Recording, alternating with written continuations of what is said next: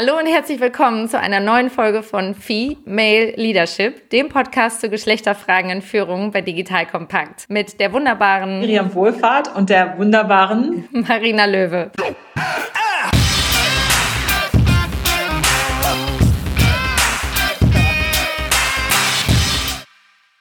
Heute freuen wir uns sehr, dass wir Melanie Kerr zu Gast haben, denn wir können uns mal wieder mit jemandem unterhalten darüber, wie ist das eigentlich, wenn man in den Vorstand kommt und diesmal auch noch im Bankenbereich, nämlich bei der KfW. Melanie wird uns heute unter anderem Einblick in ihren Werdegang geben, der viele spannende Stationen beinhaltet, wie 15 Jahre bis hin zur Partnerschaft bei Accenture. Sie war CIO und Bankdirektorin bei der Bayerischen Landesbank und hat es, wie gesagt, jetzt mit in den Boardsbereich, also in den Vorstand der KfW geschafft und und sie hat eine spannende Aussage mitgebracht, die wir heute mehr mit ihr eruieren werden, nämlich Denkfehler. Wir müssen unbewusste Vorurteile immer noch überwinden. Und da sind wir heute ganz gespannt, was sie damit meint. Super, also herzlich willkommen, Melanie. Wir sind super froh, dass wir dich heute dabei haben. Und ich hatte Marina schon von dir erzählt und war ganz angetan. Wir haben uns auch noch nie im echten Leben kennengelernt, sondern nur virtuell vor ein paar Monaten in der Anfangszeit des Lockdowns. Und ich war ganz begeistert. Und ich finde es auch ganz toll, dass wir heute eine echte Vorständin aus dem Bankenbereich hier haben, weil leider gibt es von denen viel zu wenige und es müssen viel mehr kommen. Und deshalb bin bin ich ganz besonders glücklich, dass du da bist. Ich bin sehr daran interessiert oder wir sind sehr daran interessiert,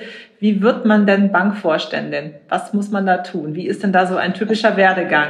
Ja, erstmal ganz herzlichen Dank, dass ich dabei sein darf. Das hat mich auch so begeistert, als wir damals sprachen. Das war so lebendig und leidenschaftlich. Und da habe ich gedacht, da möchte ich unbedingt an eurem Dialog teilhaben. Zu der Frage, wie wird man Bankvorstand? Also ich glaube, dass ganz wichtig ist, heutzutage laufen Karrieren vielleicht nicht so, wie man sich das früher gedacht hat, die Musterkarriere. Wie schaut das eigentlich aus? Sondern ich bin überzeugt, dass es viel flexibler geworden ist. Und mir hat geholfen, also ich habe eine relativ breite Basis. Ich habe Betriebswirtschaft in Deutschland studiert, Volkswirtschaft in den USA, war dann, wie ihr schon gesagt habt, in der Beratung. Am Anfang habe ich gedacht, ich mache das mal zwei Jahre und dann orientiere ich mich. Daraus geworden sind dann 15. Und warum? Weil das mir einfach irre Spaß gemacht hat. Und ich glaube, das ist ein ganz wichtiger Faktor. Man muss seinen Job gerne ausüben, weil ich glaube, dass man dann auch eine Leidenschaft mit ausstrahlt und Menschen mitgewinnt. Und ich glaube, dass das ein ganz wichtiger Erfolgsfaktor ist. Also ich bin über Inhalte gekommen, über die immerwährende Bereitschaft zu lernen und nicht zuletzt über meine Teams, die veränderungsbereit waren, lernwillig, wissbegierig und auch lieferfähig. Und ich glaube, davon profitiert man selber ja dann auch. Also ich glaube nicht an diese Musterkarriere. Ich glaube daran, man muss die Dinge gerne machen und auch immer wieder Mut haben, was Neues auszuprobieren. Total. Du sprichst mir aus der Seele. Also mein Credo ist ja, Begeisterung ist das Prinzip aller Möglichkeiten. Ja, das ist,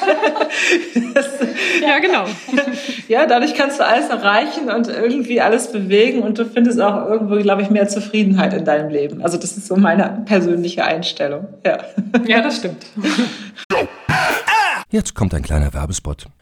Aufgepasst! Wusstest du, dass HR-Teams heutzutage mit mehr Aufgaben denn je konfrontiert sind? In der aktuellen Studie HR Trends, die Zukunft der Personalarbeit 2024 von Sage, wurden HR-Teams aus sieben verschiedenen Ländern und über 20 Branchen befragt, um top aktuelle Insights in der Entwicklung des Personalwesens zu geben. Sage entwickelt HR-Tools und Software für dein Unternehmen, um Lohnabrechnungen, Personalmanagement, Buchhaltung und mehr zu vereinfachen. So, und die Studie von Sage zeigt unter anderem, dass ganze 91% der HR-Teams angeben, dass ihre Arbeit Arbeitsbelastung im letzten Jahr zugenommen hat, aber gleichzeitig glauben 79 Prozent der Befragten, dass Automatisierung ihre Prozesse zukünftig verbessern und Zeit sparen kann. Ebenfalls spielt auch KI eine große Rolle. Derzeit nutzen etwa ein Drittel bereits Chatbots wie ChatGPT in ihren Prozessen und circa drei Viertel der PersonalleiterInnen sind sich bereits sicher, dass KI die Arbeitsweise im HR revolutionieren wird. Du merkst, die Studie ist vollgepackt mit Statistiken, überraschenden Erkenntnissen und Tipps für HR-Führungskräfte, die vorankommen wollen und zeigt eine Momentaufnahme der sich stetig wandelnden Rolle von HR heute. Am besten schaust du dir die Studie HR-Trends, die Zukunft der Personalarbeit 2024 selbst an. Unter digitalkompakt.de slash Sage, S-A-G-E, kannst du sie dir komplett kostenlos herunterladen. Und wie immer findest du alle Infos auch auf unserer Sponsorenseite unter digitalkompakt.de slash Sponsoren. Werbung Ende.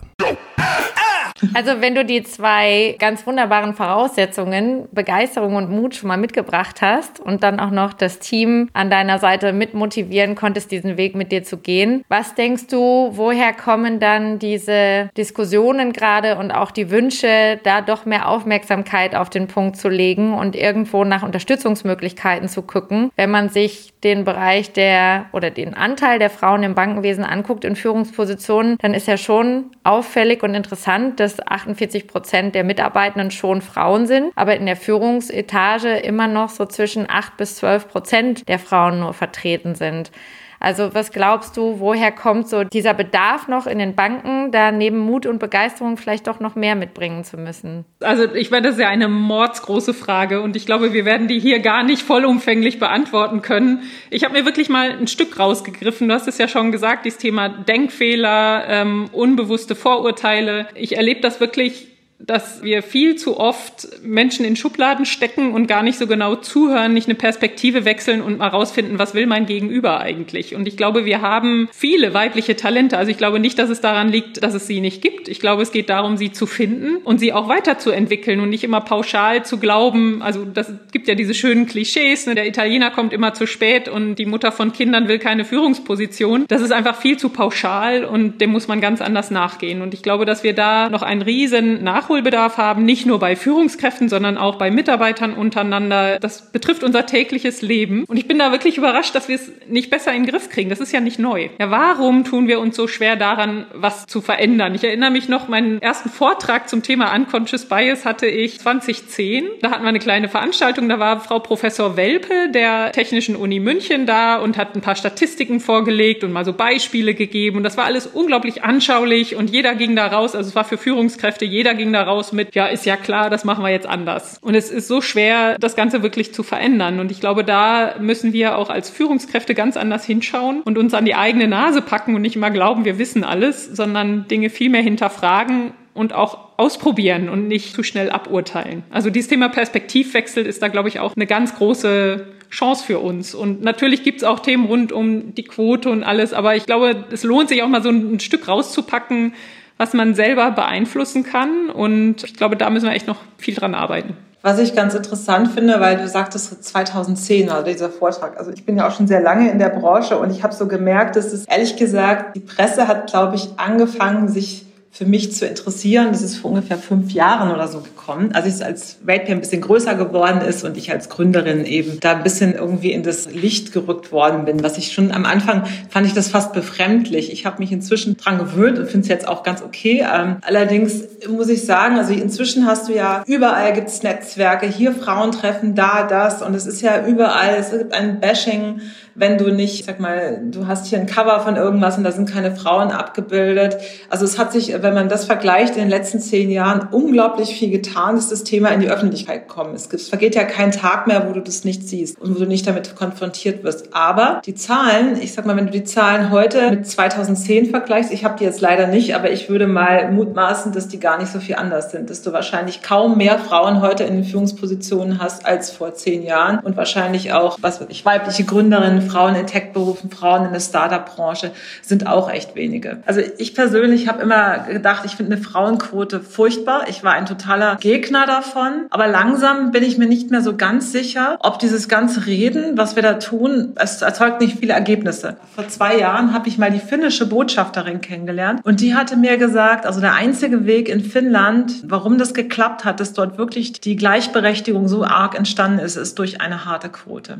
Also deshalb, ich habe so ein bisschen mein Denken geändert. Ich weiß jetzt nicht, soll ich jetzt die Quote fordern? Auf der einen Seite widerstrebt mir das, aber auf der anderen Seite denke ich, vielleicht muss man etwas tun oder Unternehmen bestrafen, wenn sie da eben sich nicht für engagieren. Ja, vielleicht muss man den anderen Weg gehen. Ich tue mich auch mit dem Thema unheimlich schwer. Ich glaube, es hat alles Vor- und Nachteile, aber ich glaube, selbst wenn es die Quote gäbe, was für mich kriegsentscheidend ist, ich glaube, wir brauchen Vorbilder. Mir hat es immer geholfen, jemanden zu sehen, wo ich so dachte, Mensch, der liegt auf meiner Wellenlänge oder die. Das muss ja gar keine Frau immer sein, sondern einfach jemand, wo man sich andocken kann, wo man auch selber nochmal Impulse mitnimmt, sieht, wie kann man Dinge tun, um sein Ziel zu erreichen. Und das macht ja auch unheimlich Spaß, das ist inspirierend. Und ich glaube, vielleicht muss man da nochmal genauer hinschauen, wo sind denn diese Vorbilder? Und das glaube ich schon, wenn das Bild sehr männlich geprägt ist und eben wenig Diversität in einem Team liegt, dann fehlt da was und dann fehlen vielleicht auch Vorbilder, um gewisse Dinge abzudecken. Und die Frage ist jetzt, wie kommt man da hin und ändert was? Und da ist wahrscheinlich die Quote ein hartes Kriterium, aber ich glaube nicht, dass das reicht.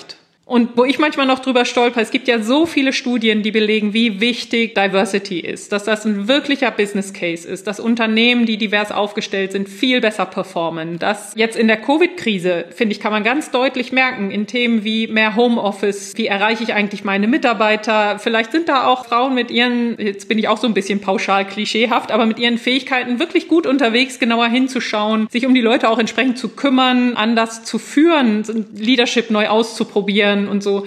Ich glaube wirklich, dass auch in Covid jetzt nochmal ein harter Case dafür da ist, Diversität und Inklusion nochmal zu bekräftigen, wie wichtig das ist. Und ich stelle mir manchmal die Frage, schauen wir nicht genug hin, dass die Unternehmen, die so aufgestellt sind, auch erfolgreicher sind und muss man nicht selber auch, wenn man dann sieht, für wen will ich eigentlich arbeiten, dann da auch knallhart sein, dass die Talente dahin gehen, wo dieses Biotop ist, in dem man sich so gut austoben kann. Also vielleicht kommt das jetzt in diesem ganzen Wettstreit um die Talente nochmal anders hoch dass es nochmal deutlicher wird und der Business Case es nochmal mhm. deutlicher zeigt. Weil es gibt ja unterschiedliche Aspekte, ne? Und das ist ja das Dilemma, genau das, was du gesagt hast mit dem Unconscious Bias. Das geht mir auch vorlaufend so. Also, wo kommen wir uns selber auf die Schliche, dass wir da selber gerade Schubladen öffnen und auf der anderen Seite, wo ist es auch so, dass wir statistisch gesehen im Moment einfach noch davon sprechen können, dass es gewisse Unterschiede gibt, weil es im Moment eben noch durch zum einen biologische Faktoren tatsächlich, ja, wir haben auch in der Hirnstruktur hier und da in der Forschung zumindest Unterschiede zwischen Männern und Frauen, hormonell bedingt oder genetisch bedingt. Und auf der anderen Seite auch natürlich eine andere Sozialisierung und eine andere Wahrnehmung. Wenn ich da auf so Statistiken gucke,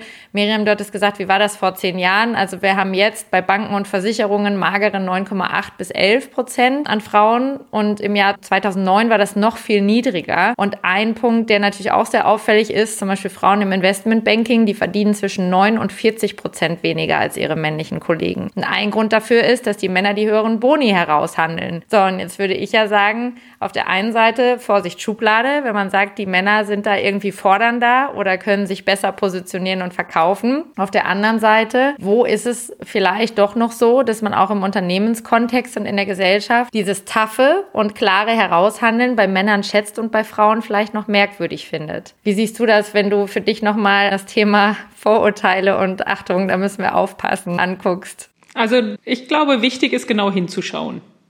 Also ich denke nicht, dass jede Frau Karriere machen möchte oder dass jeder auch die Karriere anders definiert. Man kann nicht pauschal jetzt über alle hinweggehen und sagen, so muss es sein. Was ich wichtig finde, ist, dass man sich die Frage stellt, dass man nicht pauschal Ergebnisse eines Gesprächs vorwegnimmt oder Dinge ausblendet. Man muss hinterfragen, man muss genau hinschauen und vielleicht auch mal Mut aussprechen und sagen, traust dir mal zu. Und das ist, glaube ich, auch unabhängig von Männern und Frauen. Also Karrieren werden gefördert und ich brauche auch Mentoren, die mir helfen, die mir Tipps mitgeben und die mir auch Mut zu sprechen, neue Wege zu gehen. Und ich glaube, dass man das ja viel aktiver angehen muss, damit es nicht verloren geht. Und das kann man nicht pauschalisieren. Und die Welt ist nun mal so, wie sie ist. Das brauchen wir uns jetzt nicht schönreden. Aber wir wollen sie ja verändern. Und ich glaube, da muss man auch bei sich selber anfangen. Und auch wenn einem auffällt, dass ja solche Vorurteile passieren, unconscious bias passiert, dann glaube ich, muss man auch einfach mal was sagen.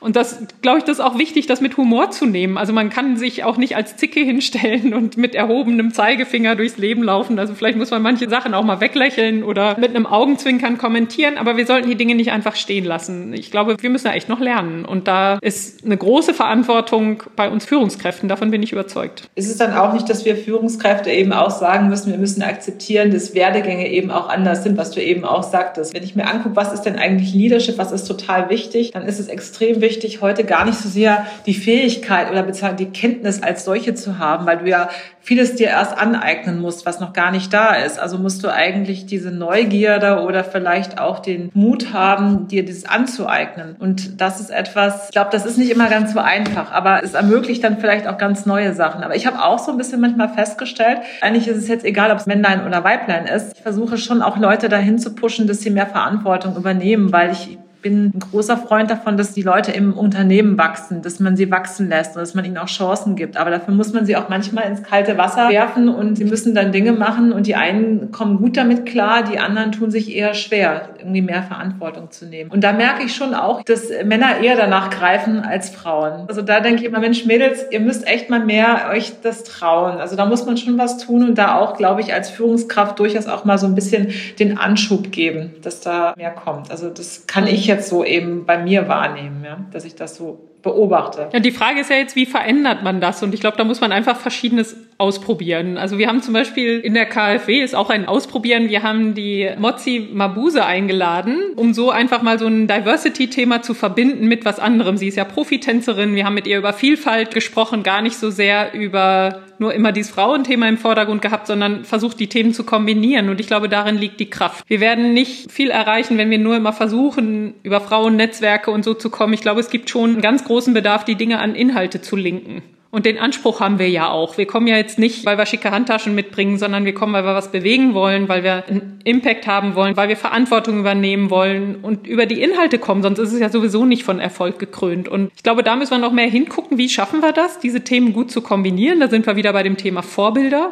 Also ich glaube ganz stark, dass einfach über ein Erfahren, es gibt diese vielen anderen Beispiele, dass das der Lernprozess ist. Nur die müssen wir auch generieren. Und auf der anderen Seite ist es, glaube ich, auch wichtig, dass man, wenn eben so dieses Thema Unconscious Bias, also wenn solche Vorfälle kommen, wo man sagt, da hat jemand wieder unbewusst ein Ergebnis vorweggenommen, dass man da schaut und es erklärt und nicht verurteilt. Am Ende müssen wir alle lernen. Das muss besser werden. Und je mehr man verurteilt oder zickig drüber spricht, umso mehr wird das auch ein unangenehmes Thema. Und dann, glaube ich, geht diese Kluft Luft weiter auf. Also ich habe es auch oft erlebt, dass die Männer das dann sportlich nehmen, wenn man mal sagt, Mensch, glaubst du, dass das wirklich so ist? Oder stell das doch mal in Frage und probier's doch mal aus. Also da ist ja auch durchaus eine Offenheit. Und ich glaube, dass das ein Lernprozess für uns alle ist. Und ich glaube, da ist viel Potenzial, aber es geht viel zu langsam. Das kann nicht so bleiben, wie es jetzt ist. Wer waren deine Vorbilder, Melanie, wenn du so deinen Weg so gehst? Also bei mir war das zum Beispiel so, lustigerweise hatte ich mehr männliche Vorbilder als weibliche, aber ich hoffe, dass sich das dann bald ändert für die, ich sag mal, Generationen, die jetzt eben kommen, dass da mehr weibliche Vorbilder sind. Aber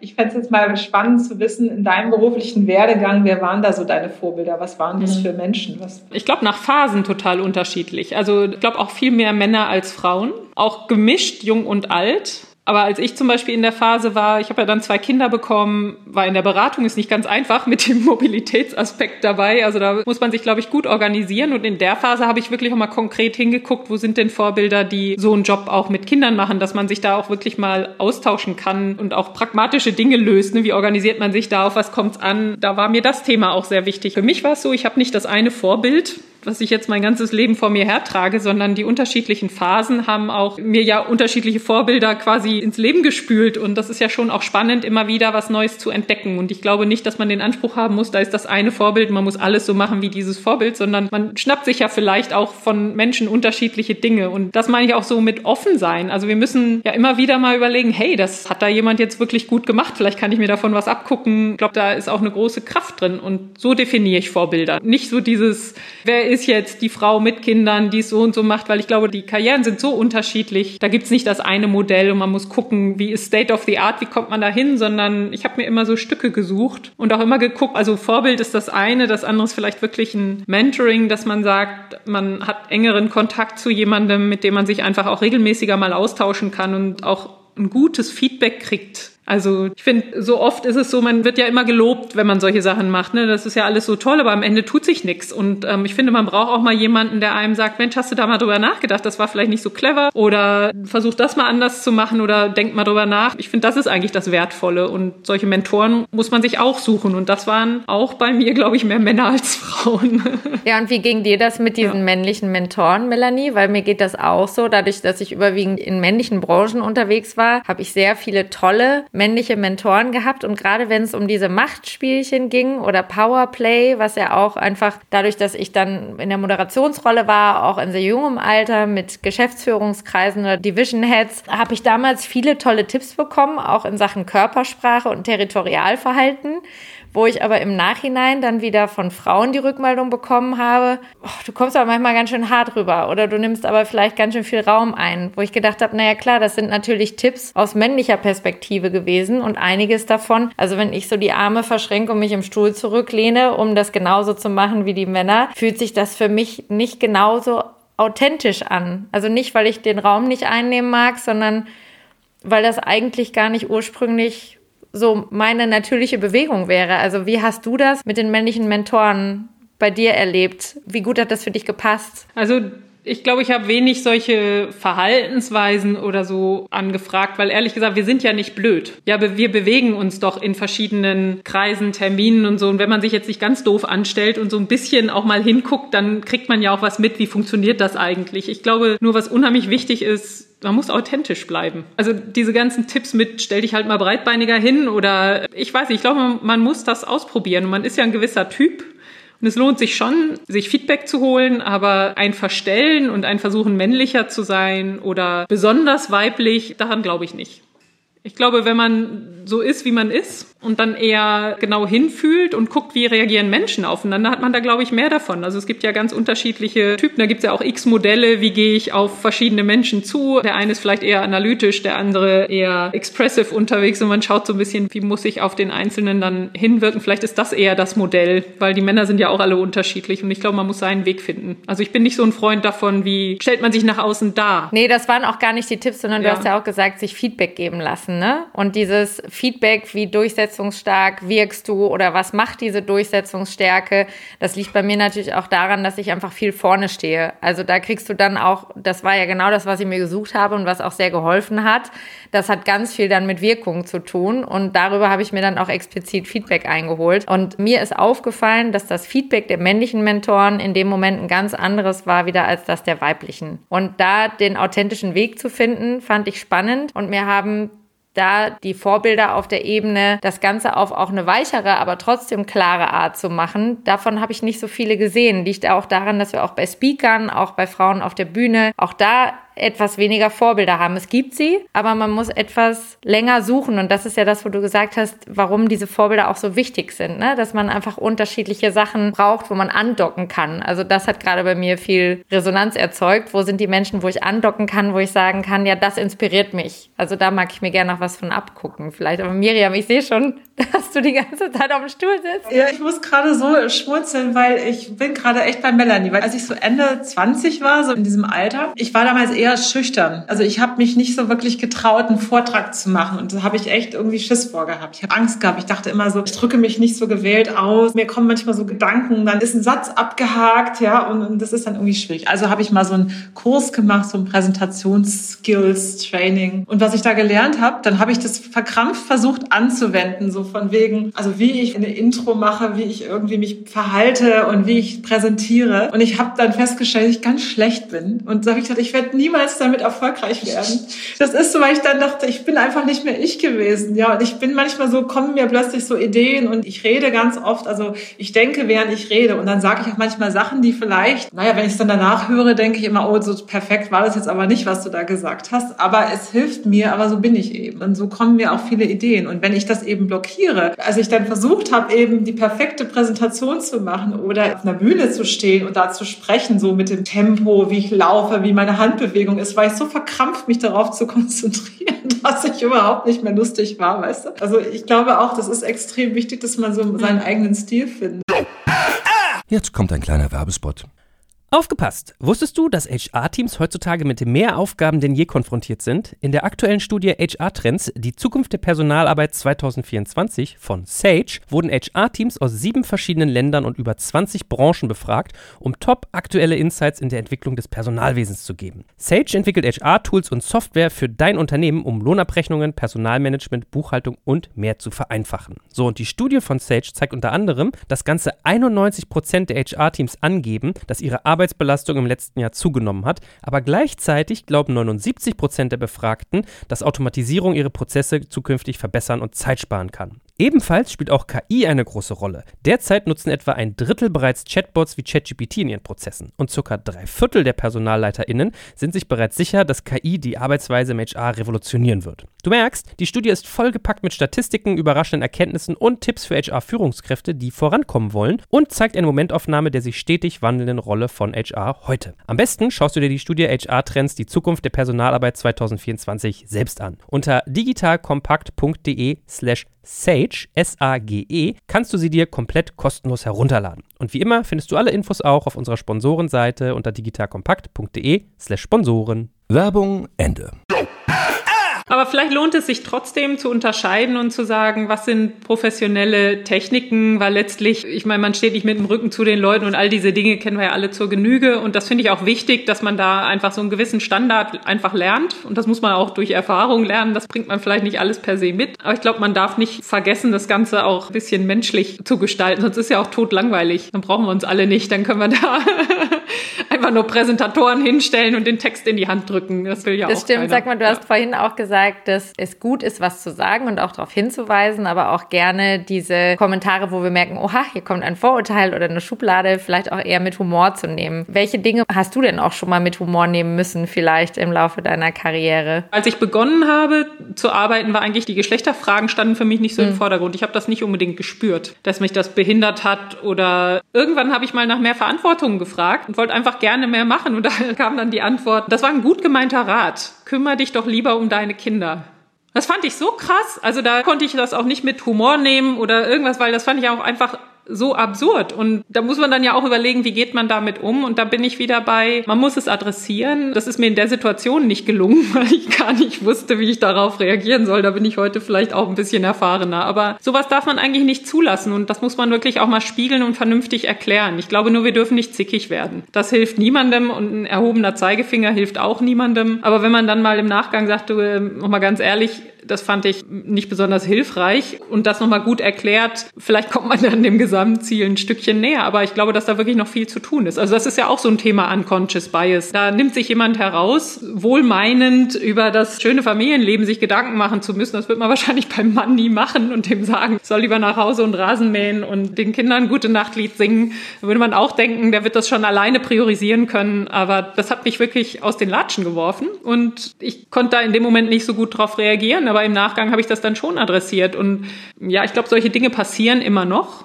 Aber wir müssen da was ändern. Wir können es nicht stehen lassen. Was denkst du, braucht denn auf der anderen Seite auch für die Männer? Weil wir haben ja bewusst gesagt, wir wollen gar nicht nur das Thema Female Leadership zentral stellen, sondern wir sind auch der Meinung, dass wir auch in Sachen Mhm. Gleichberechtigung auf der Seite der männlichen Führungskräfte noch nicht da sind, wo sich das viele Männer wünschen würden. Was denkst du, wäre auf der anderen Seite vielleicht auch was, wo wir den Männern manchmal Unrecht tun oder noch Türen öffnen könnten? Ich würde zwei Perspektiven einnehmen. Also vielleicht diese Perspektive Managing Self und Managing Others. Und ich glaube, dass man für sich selber erstmal wissen muss, was möchte ich eigentlich machen? Was möchte ich erreichen? Was macht mir Spaß? Weil das ist einfach für jeden auch unterschiedlich und vielleicht auch in Phasen unterschiedlich, dass man sagt, jetzt muss ich ein bisschen ruhiger machen und irgendwann möchte ich wieder mehr Gas geben und so. Und das muss man ja kommunizieren. Das kann einem niemand ablesen. Und das ist auch, finde ich, die Verantwortung jedes Einzelnen, das auch vernünftig zu erklären. Und dafür muss man sich vielleicht erstmal selber überlegt haben. Das halte ich für ganz wichtig, weil wir können auch nicht sagen, die Männer fördern die Frauen nicht, wenn man nicht sagt, man möchte auch gewisse Dinge tun. Also ich finde, da ist ja auch eine Verantwortung erstmal bei einem selber. Und bei dem Thema Managing Others ist wirklich dieser Anspruch, sich auch in die anderen Schuhe reinzuversetzen. Und ich glaube, dafür braucht es aber auch erstmal so einen Push an Diversity, damit man vielleicht manche Dinge auch nochmal gut erklären kann. Und das machen ja Männer auch untereinander. Da gibt's ja durchaus viele Männer, die genauso sehen, dass das passiert und auch ihre Kollegen dann mal mit darauf hinweisen. Also ich glaube, das Thema Unconscious Bias geht ja nicht nur in Richtung Frauen, sondern auch Männer untereinander oder ja, auch ganz andere Typen. Aber da muss man ausbilden und das muss man sich, glaube ich, auch als Organisation immer wieder vornehmen und sagen, wie kriegen wir das jetzt eigentlich hin? Ja, wie ist das bei der KfW geregelt? Also ich nehme mal was ganz Praktisches. Ein Ding, was ich von Männern manchmal gespiegelt bekomme, ist, naja, wir haben ja auch nicht die gleichen Rahmenbedingungen, wenn wir Väterzeit nehmen wollen. Also ich bin da auch genauso ein Sonderling, wenn ich sage, ich nehme die ganze Elternzeit oder die Hälfte, wenn ich das bei mir in der Firma beantrage, wie ihr Frauen das manchmal proklamiert, wenn ihr mit Kindern noch Karriere machen wollt. Also da seid ihr ja nicht einseitig benachteiligt, was ich einen durchaus relevanten Punkt finde. Also was sind so Maßnahmen, die ihr bei der KfW macht, die du auch für sehr sinnvoll hältst und auch gerne unterstützt? Also ich erlebe die KfW schon als sehr, sehr familienfreundlich. Mhm. Und ich kenne jetzt aus dem Stand durchaus einige Mitarbeiter, die die Elternzeit genommen haben, also männliche. Und die sind auch mit Kinderwagen dann hier in die Bank gekommen. Das finde ich großartig. Also man muss es ja sichtbar machen, man muss es zeigen. Man soll das ja nicht verstecken, sondern es soll ja Teil des Ganzen werden und damit tun wir uns auch leichter mit Unconscious Bias, dass vielleicht die anderen männlichen Kollegen und auch die Frauen sehen, es ist in Ordnung, diese Elternzeit zu nehmen und das ist quasi salonfähig. Ich glaube, das muss einfach viel mehr, ja, Teil des Tagesgeschäfts sein. Und da ist ja nicht nur Elternzeit ein Thema, sondern es ist vielleicht auch einfach Arbeiten in Teilzeit, Arbeiten im Homeoffice. Ich glaube, da bin ich echt total gespannt, wie uns da Covid auch hilft, weil in der Krise war das ja so wichtig, dass das funktioniert und hat eine hohe Akzeptanz jetzt her erwirkt. Und das kommt ja eigentlich gerade auch alternativen Arbeitsmodellen total entgegen. Also ich habe da wirklich die Hoffnung, dass wir uns davon was bewahren und sehen. Und es geht ja doch. Also wo man vorher gedacht hat, braucht mehr Kontrolle, die Leute müssen vor Ort sein, man möchte mehr ja, vorgeben. Und vielleicht brauche ich einfach manchmal ein bisschen mehr Flexibilität im Arbeitsleben. Und solange ich liefere, sollte das ja auch okay sein. Aber da braucht man halt wieder eine andere Art von Leadership. Ne? Nicht bei, ich gehe vorbei und der Mitarbeiter sitzt da, also ist die Welt in Ordnung, sondern ich gucke hin, was hat er eigentlich an Arbeitsergebnis produziert, er oder sie, und kann damit vielleicht auch mit diesen flexiblen Modellen, die man hier und da vielleicht einfach braucht, auch anders umgehen. Und ich glaube, in diesem War for Talent, der weiterkommt und auch bestimmt sich noch mehr zuspitzen wird, gerade um Talente in Richtung Richtung Digitalisierung, Technik, Innovation. Da glaube ich, werden wir uns noch ganz schön umgucken und auch anders führen müssen und anders akzeptieren müssen, dass nicht jeder diesen Standardarbeitsweg, den wir so kennen, dann einschlagen möchte. Ich glaube auch, dass Führungskräfte in Zukunft nicht mehr unbedingt die 40-Stunden-Woche arbeiten müssen. Das finde ich eine ganz gute Entwicklung, die da kommt. Ich glaube auch, Deutschland ist eigentlich ein sehr familienunfreundliches Land. Also gerade so in den Firmen wird ja wenig überhaupt über die Familie gesprochen. Ich habe das so kennengelernt für mich damals in den Niederlanden. Ich fand es sehr ansprechend. Da war das alles so okay, dass man um fünf nach Hause gegangen ist, weil man ja mit der Familie noch was gemacht hat. Und in Deutschland, also ich meine jetzt in einem Management Managementrolle, in der Bürotätigkeit, in dieser Anwesenheitskultur, um fünf nach Hause zu gehen als Manager, kannst du ja eigentlich kaum bringen, weil das würde komisch aussehen. Und jetzt durch diese neue Form von Arbeit, glaube ich, bekommt es ein anderes, ja, man guckt da vielleicht anders drauf und es gibt uns eine ganz neue Chance. Also zumindest meine Hoffnung. Also heute bin ich im Büro und ich werde auch wahrscheinlich wieder lange hier sitzen. Trotzdem, ich habe mehr Zeit mit meiner Tochter verbracht in den letzten Monaten als in den letzten Jahren und ich fand das schon toll. Ich fand das richtig klasse und das bringt uns nach vorne. Aber sag mal eine persönliche Frage, wie alt sind deine Kinder? Die sind jetzt elf und dreizehn. Ah ja, okay. Das war dann jetzt auch sehr herausfordernd wahrscheinlich jetzt die Zeit, oder? Ja, wobei wir da wirklich Glück hatten. Meine Kinder sind auf einer internationalen Schule, weil wir eine Ganztagsschule brauchten und die waren schon recht digital aufgestellt, sodass da wirklich dieses Homeschooling-Thema super funktioniert hat. Da bin ich auch sehr, sehr dankbar, weil wir ja schon in der KfW jetzt viele Themen hatten. Also da wäre ein, ich melde mich mal zwei Monate ab und mache hier lustig Schule mit meinen Kindern, wäre schon nicht so einfach gewesen. Und mein Mann ist ja auch vollberufstätig. Also da bin ich wirklich dankbar, dass das so gut funktioniert hat. Und ich glaube, das ist auch so ein wichtiges Thema für uns. Und wie kriegen wir es hin, dass wir auch da mehr digitales Know-how und so in Bildung packen zu den Universitäten, dass das einfach viel mehr Bestand wird in der Nutzung der Technologien und da auch schon, ich glaube, das ist auch ein wichtiger Punkt, die Mädchen da früher mit reinbringen. Ne? Die MINT-Studiengänge haben schon noch ein bisschen Nachholbedarf und ich glaube schon, dass das früher anfängt als nach einem abgeschlossenen Studium. Total. Also das glaube ich auch. Also ich glaube durchaus, dass das ganze Thema, wie ist mein zukünftiger Beruf, was ist die Berufswahl, das müssen wir in die Schulen mit einbeziehen und müssen dort auch Bilder zeigen. Was sind denn potenzielle Berufe später? Ja, das wissen die Kinder heute gar nicht. Also meine Tochter, die wird jetzt 16 und die machen nichts in der Schule zu diesem Thema. Also dass da irgendwie Perspektiven gezeigt werden, was sind denn mögliche Berufe oder was sind denn Berufe, die jetzt in der Zukunft erfolgreich sind, ist da gar nicht. Und äh, das finde ich schon schwierig, dass das gar nicht gezeigt wird. Und wenn wir diese Rollenbilder nicht ändern, ich persönlich habe angefangen, mich zu engagieren für Hacker School und Startup-Teams und für all diese Sachen durch meine Tochter, weil mir das einfach gezeigt hat, ich muss anfangen, hier etwas zu tun, weil leider passiert es nicht in den Schulen. Und wir alle Unternehmen müssen etwas tun, wenn der Staat es nicht schafft, das Thema eben zu adressieren. Und es wird auch sicherlich helfen, mehr Mädchen in die Wirtschaft zu bekommen und in die Finanzwelt, in die Tech-Welt und, und, und. Also ist meine persönliche Meinung. Ja, ich glaube das auch. Und ich glaube, der Trigger ist Begeisterung. Ja. Der ist ja nicht rational, sondern also was können wir unseren Kindern mehr mitbringen als such dir was für einen Job, an dem du Spaß hast, weil du wirst verdammt viele Jahre dich damit beschäftigen. Und wir haben jetzt zum Beispiel, also da bin ich auch echt begeistert. Wir haben in der KfW uns entschieden, Tumo nach Deutschland zu bringen. Das ist ein innovatives Lernkonzept aus Armenien, wo wir jetzt hier im Rahmen von Franchise, Lizenzvertrag quasi dieses Konzept nach Berlin holen. Wir wollen das Tumo-Zentrum eröffnen. Das ist ein Lernzentrum für digitale Bildung für Jugendliche, die nach der Schule in dieses Zentrum kommen können und sich eben mit neuen Technologien auseinandersetzen können. Zum Beispiel Animation, Programmierung, 3D-Modellierung, Robotics, Graphic Design, Musik machen, Fotografie. Also es sind auch so Themen, die begeistern können und wir haben da die Hoffnung und in Armenien gibt es das eben schon seit 2011 und es ist sehr erfolgreich. Wir haben die Hoffnung, dass da einfach die Kinder gerne hinkommen und lernbegeistert sind, was diese Themen angeht. Da gibt es einen Coach. Es geht aber auch darum, natürlich so ein bisschen selbstbestimmt zu lernen. Und es gibt das Ziel, dass man da auch Kinder aus bildungsfernen Familien mit integriert. Also dass es so ein bisschen schichtenübergreifend ist und natürlich mehr Mädchen sich für diese Themen begeistern können. Und ich verspreche mir davon total viel. Also ich glaube wirklich, Innovation erfordert eine starke Pipeline, auch von weiblichen Talenten. Und vielleicht können wir mit Tumo da einfach einen so einen kleinen Baustein mitsetzen. Und die Idee ist natürlich, das nicht nur in Berlin zu lassen, sondern auch durch die Kommunen nach ganz Deutschland zu bringen. Und ich glaube, das ist cool. Und mein 13-jähriger Sohn hat auch schon gesagt, er verprobt das gerne mit. Weil da haben wir auch das Thema. Der hat mit zwölf hat er gesagt, Mama, du machst so IT, was ist denn das genau? Ich möchte gerne mal programmieren lernen. Das macht er jetzt, aber das Angebot ist gar nicht so einfach. Also der macht jetzt wirklich einen Java-Kurs, was jetzt online ist. Er begeistert sich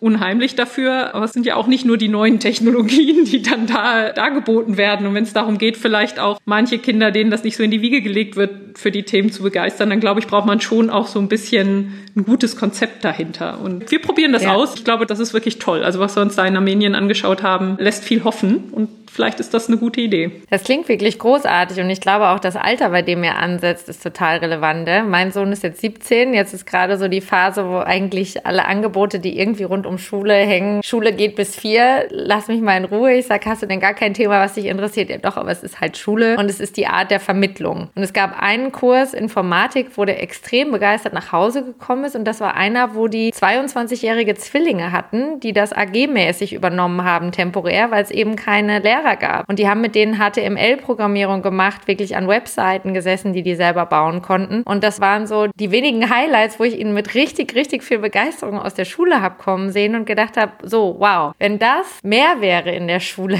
und genau das, was du sagst, Begeisterung einfach da ist, dann findet auch Lernen statt und dann findet auch Lernen in Bereichen statt, die man vorher für sich vielleicht gar nicht so gesehen hat. Mathe fand ich in der Schule doof, da bin ich in alle Vorurteile reingelaufen. Ich bin halt ein Mädchen, das liegt mir nicht so, dafür kann ich Sprachen. Und an der Uni als ich verstanden habe, dass du mit Statistik wahnsinnig relevante Dinge belegen kannst und was so der Fokus ist, auch nicht nur psychologisch auf Sachen zu gucken, sondern auch betriebswirtschaftlich zu verstehen, dass das sich lohnt, dahin zu gucken, habe ich gedacht, Mensch, ey, ich wünschte, ich hätte das früher verstanden, dass das wirklich relevantes Wissen ist, aber es hat sich mir über die Schulbücher damals einfach noch nicht erschlossen. Also ich finde das ein mega gutes Projekt, was ihr da rüberbringt, dass es auch einfach erlebbar wird. Also wie wird digitale Bildung anfassbar und angekoppelt an Themen, die mich im jugendlichen Alter einfach interessieren und begeistern und wo ich selbst gesteuert mir was in die Hand nehmen kann und sagen kann, ich mache das über Musik oder ich mache das über Fotografie oder mich interessiert Robotics. Großartig. Ja, wir wollen ja auch Kreativität fördern und Mitdenken erreichen und ich fand das auch so schön, Miriam, was du gesagt hast. Das ist ja nicht nur ein Thema der Schulen, sondern wir können da auch als Unternehmen doch ja einiges bewegen und das Toll. sollen wir auch tun. Also nicht immer nur warten, dass irgendjemand ja. anders was macht, sondern auch schauen,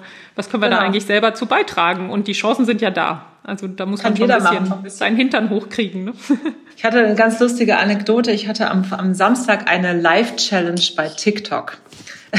Oh. Also im Rahmen der Start-up-Teens, wie gesagt, dort bin ich Gesellschafterin. Das ist ein gemeinnütziger Verein und TikTok ist jetzt ein neuer Partner von Start-up-Teens und fördert ein Konzept Lernen mit TikTok. Also ich will jetzt meine Meinung zu TikTok als solches gar nicht sagen, aber ich glaube, man sollte die Zielgruppe da abholen, wo sie ist und dort mit ihnen versuchen zu sprechen. Und deshalb finde ich das eigentlich sogar was sehr Positives, zu versuchen, gute Inhalte zu TikTok zu bringen, weil du dort eine große Reichweite hast. Und nur mal als Beispiel, ich hatte diese 45 Minuten TikTok und hatte 19.800 Zuschauer. Ja, wow. 19.800 Zuschauer. Ich bin ja dort kein Krass. Star, ich bin ja kein TikTok-Star. Ich habe also innerhalb dieser letzten Woche, ich habe jetzt schon 1.400 Follower bei TikTok mit irgendwie zweimal, dass ich da was gemacht habe. Ich habe dort am Samstag über Gründen gesprochen, über wie entscheidet man sich eigentlich für einen Beruf, weil mir ist es schwer gefallen und da waren so viele Jugendliche, die Fragen gestellt haben, äh, was muss ich denn studieren, um da hinzukommen und was muss ich da eigentlich tun und wer hat das eigentlich eine Geschäftsidee und so weiter und wo ich dachte, wir müssen mehr mit den Jugendlichen sprechen, weil das tun die Schulen nicht, um eben genau solche Rollen mit dieser Vorbilder zu erzeugen. Und mir macht das einen Riesenspaß. Also ich meine, ich bin da auch in Fettnäpfchen getreten mit TikTok, weil ich habe dann auch, das erzähle ich jetzt hier nicht, was ich daran gesagt habe. Ich habe das nicht richtig verstanden, weil ich die Jugendsprache so nicht gekannt habe. Aber ich habe denen auch gesagt, hör zu, ich mache das heute zum ersten Mal und ich spreche jetzt hier mit euch. Und vielleicht ist es auch, da waren wie gesagt auch natürlich ganz komische Leute dabei, aber es waren auch ganz viele sehr, sehr ernsthafte Jugendliche dabei, die das total interessant interessant fand, die mir echt sehr positives Feedback gegeben haben. deshalb meine ich nur, ich glaube, wir müssen da alle uns irgendwie überlegen, was können wir da tun und eben nicht da sitzen und warten, dass irgendwas passiert, weil es wird niemand das einfach so richten. Ich glaube, man muss halt einfach die Dinge selbst in die Hand nehmen. Hm. Hm. Ja, und vielleicht, um das nochmal zu bekräftigen, ich glaube, wir müssen diese positiven Beispiele, die wir haben, mehr nach vorne bringen, dass man sie sieht. Zu den Schulen zum Beispiel, also bei meinen Kindern ist das so, die Schule bietet einen Robotics-Kurs an als After-School-Activity. Die machen da total viel. Die überlegen sich, wie sie da eben Kurse anbieten. Die nutzen einmal die digitalen Technologien, aber sie überlegen sich auch, wie sie da in Richtung Weiterbildung gehen können. Also ich finde mal, es gibt diese einzelnen Beispiele und vielleicht müssen wir die einfach viel transparenter machen und positiv drüber reden, dass sie sich vermehren. Und ja, also wir sollten den Mut behalten und die Hoffnung nicht verlieren und auch mit viel Zuversicht die Themen angehen. Aber wir müssen sie auch wirklich treiben. Ne? Also sie passieren nicht von allein. Total. Das ist ja auch ein schönes Wort. Für, wir kommen schon so langsam an die Zeit, oder? Genau, was wir aber auf jeden Fall sehr gerne noch von dir mitnehmen möchten, Melanie, ist das, was wir immer am Ende nochmal fragen. Und zwar, wenn ich mich auf den Weg machen möchte zu mehr Ausgeglichenheit. Und in dem Fall bei dir wäre es ja sehr konkret auch bewusster mit diesen unbewussten Vorurteilen umzugehen, um da was zu bewegen. Was wären so drei ganz praktische Tipps, die du am Ende nochmal mitgeben würdest? Also ich glaube wirklich, das sind diese Perspektiven, dass man sich einmal selber Gedanken macht, was möchte ich eigentlich tun und die auch klar formuliert, damit die transparent werden und nicht dieser Perspektivwechsel, den ja jeder eigentlich mitbringen muss, dass der so erschwert wird. Und das zweite große Thema, was ich habe, ist wirklich Diversity braucht Leadership. Wir müssen uns mehr Gedanken machen, wie wir auf andere zugehen und besser zuhören und auch auf diese Talentsuche gehen und den Nachwuchs fördern. Das halte ich für ganz, ganz wichtig, sonst wird es nicht passieren und sonst werden wir auch nicht diesen War for Best Talents gewinnen können. Also ich glaube, das sind die zwei wichtigen Perspektiven. Einmal, was kann ich selber tun? Und da, glaube ich, muss man auch sich an die Nase packen und viel klarer sein und vernünftig kommunizieren. Und ja, wir dürfen im Leadership nicht vergessen, worauf es eigentlich ankommt. Das sind am Ende die Mitarbeiter. It's all about people. Das stimmt. Prima. Es ist von allem, was du aufgezählt hast, den Job gerne ausüben, dass man die Leute dann auch gewinnt, dass wir weniger Musterkarrieren haben, die Begeisterung und Mut relevante Faktoren sind, aber auch, dass es darum geht, in den Austausch zu gehen, Feedback einzufordern, bis hin zu, das hast du gerade nochmal gesagt, diese positiven Beispiele mehr nach vorne bringen, damit man sie sieht. Ich glaube, das waren sehr, sehr reichhaltige Tipps auch schon im Laufe des Gesprächs, die du mitgegeben hast. Von daher ganz, ganz herzlichen Dank, dass du dir heute Zeit genommen hast, mit uns über dieses wichtige Thema Thema zu sprechen und auch für deine Begeisterung, das auch in Zukunft weiterhin mit nach vorne zu tragen und jetzt auch gerade über dieses tolle Förderprojekt. Dafür wünschen wir dir von Herzen ganz viel Erfolg und teilen das natürlich auch gerne und verlinken das auch gerne unten nochmal in den Show Notes im Podcast und auch im Posting, damit man euch da gut findet und das hoffentlich auch die Kommunen begeistert außerhalb von Berlin, damit dann ebenfalls durchzustarten. Super, ganz herzlichen Dank. Danke dir, Melanie.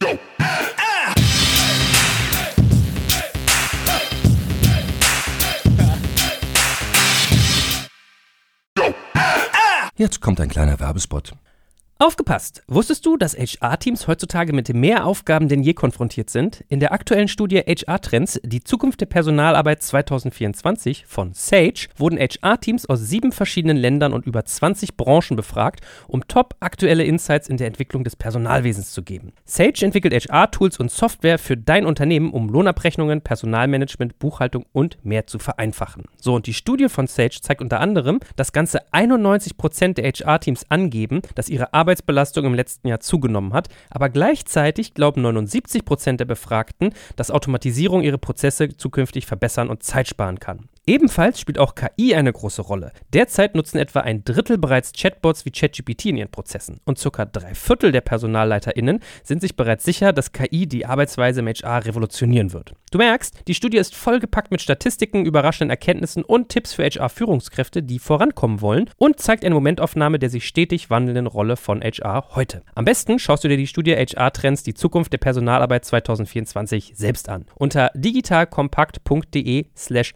Sage, S-A-G-E, kannst du sie dir komplett kostenlos herunterladen. Und wie immer findest du alle Infos auch auf unserer Sponsorenseite unter digitalkompakt.de slash Sponsoren. Werbung Ende.